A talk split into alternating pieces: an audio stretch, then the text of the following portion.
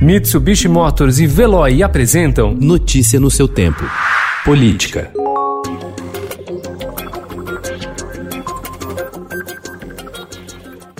A deputada Sâmia Bonfim, do PSOL de São Paulo, foi a primeira vereadora eleita pelo seu partido em 2016. Dois anos depois, abandonou o mandato ao ser eleita para uma cadeira na Câmara dos Deputados. Agora, em 2020, ela pretende novamente deixar o cargo pela metade para comandar a Prefeitura de São Paulo. Mas não é a única. Levantamento do Departamento Intersindical de Assessoria Parlamentar mostra que cerca de um quarto dos deputados, 123 e 513, têm a intenção de entrar em uma nova campanha menos de dois anos após assumir o cargo em Brasília.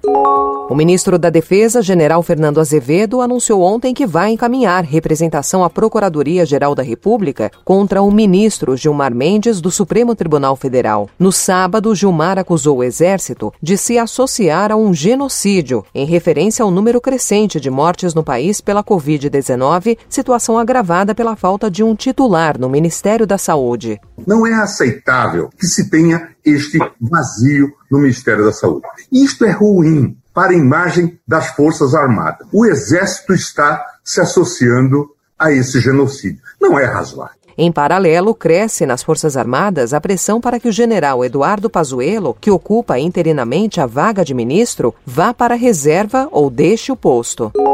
O ex-juiz da Lava Jato e ex-ministro da Justiça Sérgio Moro deve enfrentar dificuldade para conseguir seu registro profissional na Ordem dos Advogados do Brasil, necessário para que ele possa exercer a profissão. Mesmo que a seccional paranaense dê aval ao registro, o processo deve ser impugnado já que um grupo de advogados, contrário à atuação do magistrado na Lava Jato, está com um recurso pronto. Pelas regras atuais, se qualquer advogado entrar com impugnação, o registro deve ser julgado pelo Conselho Federal da Ordem, onde Moro também não é unanimidade.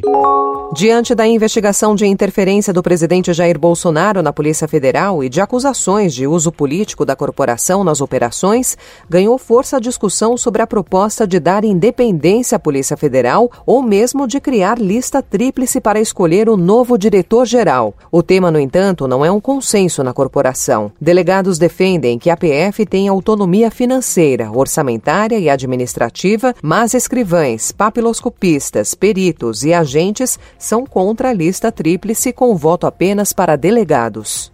Notícia no seu tempo. Oferecimento Mitsubishi Motors. Apoio Veloy. Fique em casa. Passe sem filas com o Veloy depois.